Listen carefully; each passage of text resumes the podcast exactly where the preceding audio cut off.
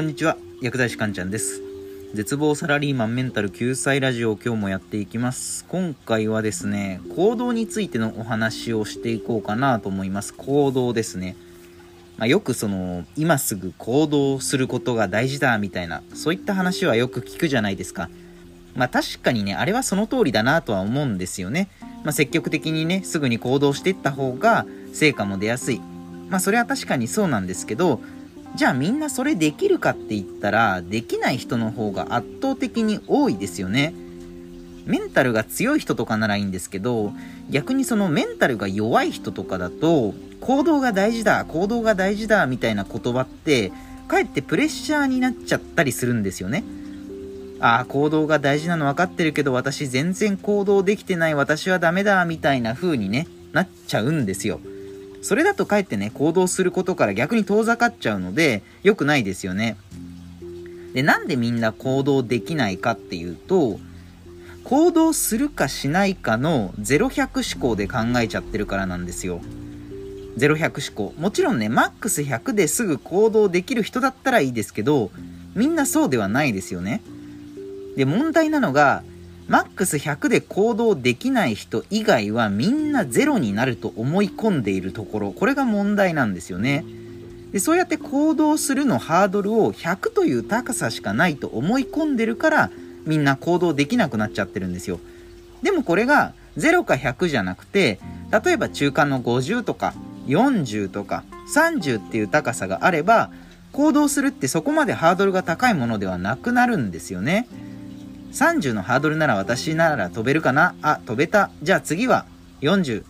次は50次は60で気づいたらあ100まで来てたっていうのでも別に全然 OK なわけですよね。そこで今回は行動が苦手なら立場を取るというテーマでお話をしていきます。今すぐ行動だみたいなそういった言葉にちょっとプレッシャーを感じちゃってる人なんかはね参考になるかなと思います。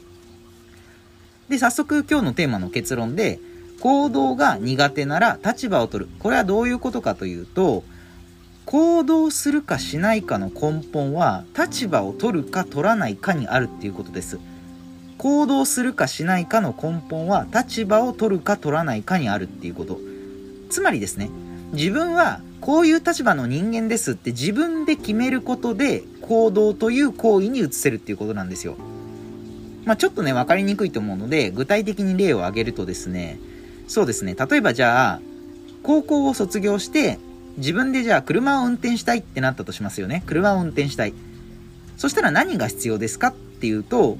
まあ、もちろん車も必要ですけど、一番大事なのは免許ですよね、免許証。免許がないと車って運転できないわけですよ。じゃあここで行動を0100思考で考えるとですね、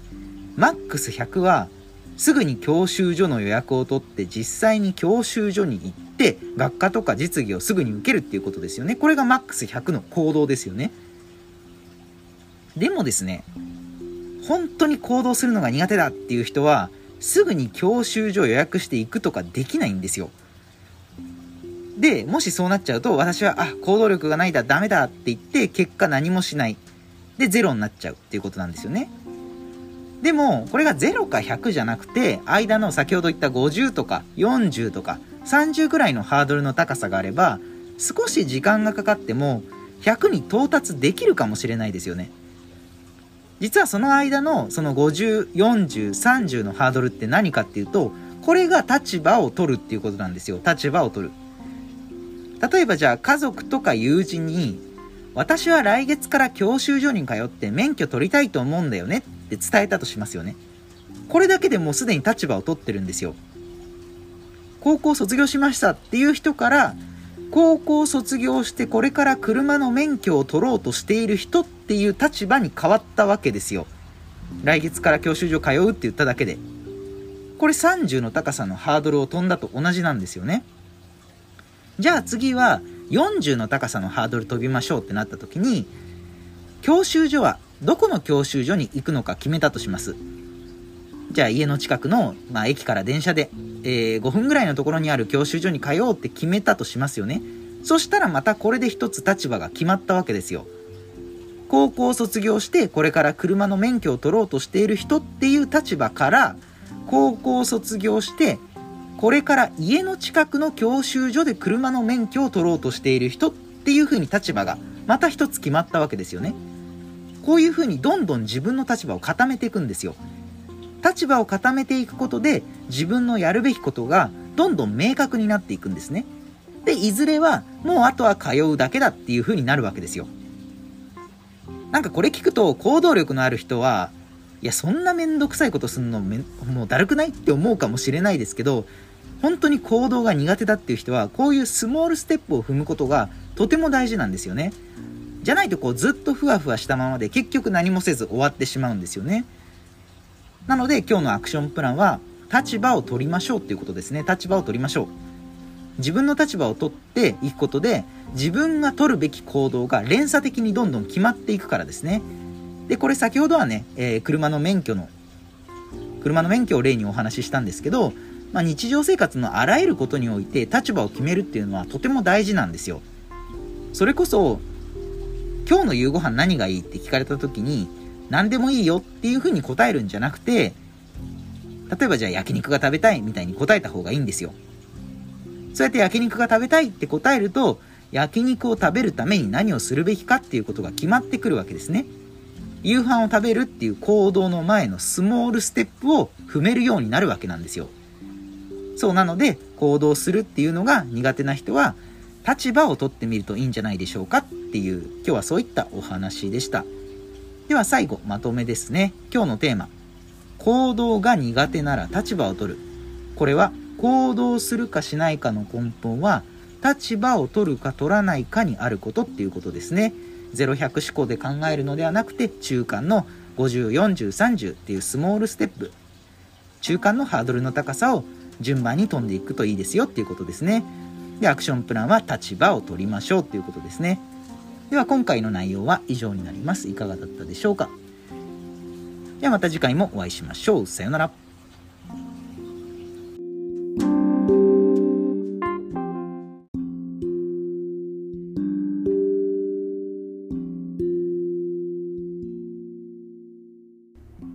こんにちは、薬剤師かんちゃんです。絶望サラリーマンメンタル救済ラジオ今日もやっていきます。今回はですね、情報社会において、こういう風に情報を取り入れて、こういう風に使っていったら、情報に強くなる。情報を自分の生活に活かせます。そういったお話をします。まあ、現在っていうのはね、情報社会ですよね。情報がいろいろ飛び交ってます。もちろん質の高い情報もあれば、まあ、質の悪い、それこそね、デマみたいな情報もたくさん世の中に出回ってるわけですよね。で、もちろん僕も含めてですけど、情報を自分の生活に100%活かしきれてる人ってほとんどいないと思うんですよね。で、やっぱりそうなると、情報に踊らされてしまうんですよね。で、そこで今回は、情報を活かせない人の特徴というテーマでお話をしていきます。今回のポイントは、主に2つですね。情報をうまく活かせない、自分の生活に活かせない人の特徴とは何か。これが1つ目。2つ目が、情報を自分の生活にうまく活かして活用していくには、どういうことを意識していけばいいのか。この2点をですね、ポイントに今日のお話参考にしてみてください。では早速今日のテーマの結論で、情報を活かせない人の特徴。これはですね、自分にとって何が必要な情報なのかを理解していないっていうことですね。情報を活かせない人の特徴は、自分にとって何が必要な情報なのかを理解していない。つまりですね、思考停止のまま、ただ情報を浴びてるだけの状態っていうことです。こういう人っていうのは、せっかくの、まあ、情報社会なのに、その情報をね、うまく生活に活かすことができないんですよ。で、それなぜかっていうとですね、自分にとって必要な情報を理解しないまま、情報をただ浴びてるだけだと、考え方の軸ができてこないんですよね。考え方の軸ができてこない。自分の中でこうしっかりとした考えを持っていないまま闇雲に情報を浴びていくとですね、結果的に情報にどんどん振り回されていくんですね。で、まあ少しわかりにくいと思うので、例を出すとですね、うん、例えば、じゃあ出先で道に迷いましたってなった時に、あなたにとって必要な情報って何ですか？道に迷った時にあなたに必要な情報。Yahoo ニュースを開いて、コロナの感染者数を見ることですかね？違いますよね。ツイッターを開いて、じゃあ今のトレンドを見ることですかね。これも違いますよね。道に迷った時に必要な情報っていうのはマップ、地図ですよね、地図。アプリを開いたりとか、Google で調べたりして、現在地と目的地の位置関係を把握することですよね。っていうのが自分に必要な情報なわけですよ。これが自分に必要な情報を理解してるっていうことなんですね。で、まあ、これは少し極端な例なので、まあ、当たり前だろうって思うかもしれないんですけど、実はこれ道に迷った時以外の他のシチュエーションにおいても考え方はね、同じなんですよ。じゃあ、例えば、じゃあ、音声配信が流行るって聞いたから始めてみたけど、もうすでにたくさんの人がやっていたと。で、音声に限らず、まあ、YouTube、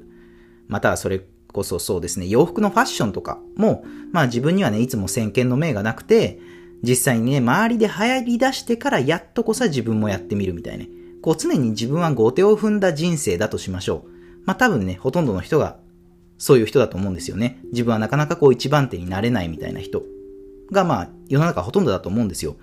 で、こういう悩みがある人に必要な情報は何かって考えるわけですよ。なかなか自分が一番手になれない。どうやったら一番手になれるだろうって考えるわけですね。そうするとですね、じゃあ必要な情報は何か。ツイッターにずっと貼り付いてトレンドをチェックしてればいいですかね。それは違いますよね。ツイッターに流れてくる時点でもうすでに流行り始めているってことなので、それではね、もう遅いんですよ。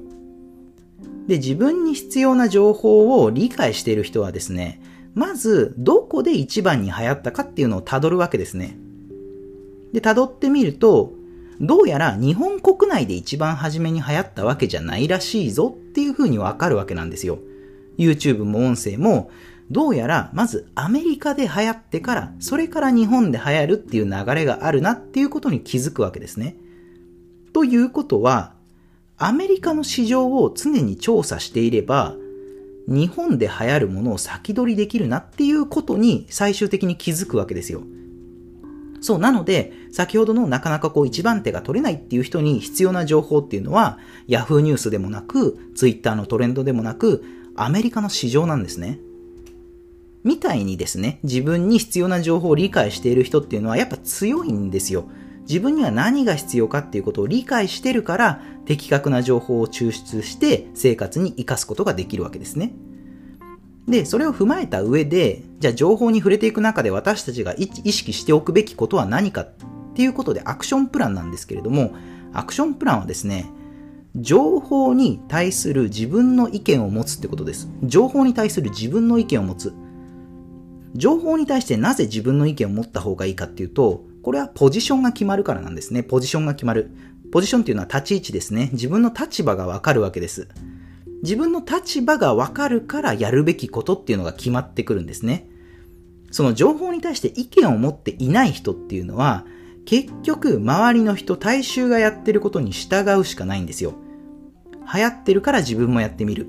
周りがやってるからなんとなく始めてみる。周りがやめたら自分もやめてみる。みたいに、情報に対して自分の意見、考え方を持っていないと、判断基準が常に周りの人、大衆になってしまうんですね。これではやっぱ一生情報に振り回されたままなんですよ。でも、情報に対して自分の意見を持つとどうなるか。じゃあ例えばですけど、じゃあ緊急事態宣言が延長されますっていうニュースを見たとしますよね。で、まあどっちがいい悪いっていう話はちょっと置いといて、で、まず大事なのは賛成なのか反対なのかっていう立場、ポジションを取ってみる。これが大事なんですよ。賛成か反対か、まずポジションを取ってみる。じゃあ自分は緊急事態宣言延長に反対です。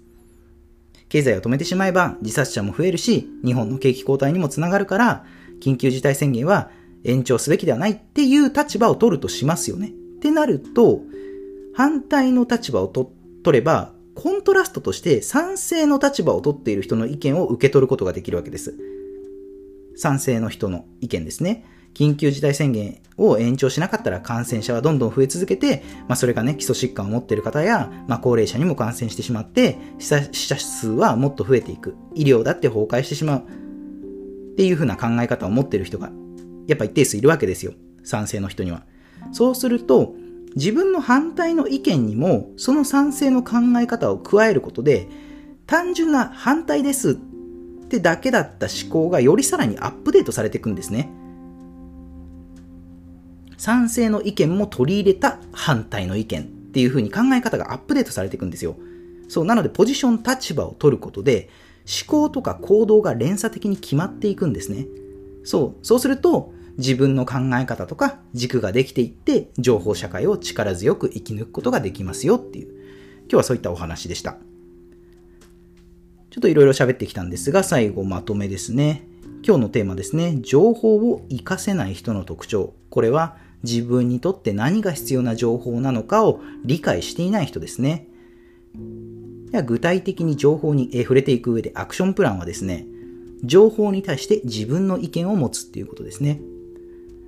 では今回の内容は以上になります。いかがだったでしょうか？あなたの人生がグッドライフになりますように薬剤師かんちゃんでした。では皆さんまた次回もお会いしましょう。さようなら。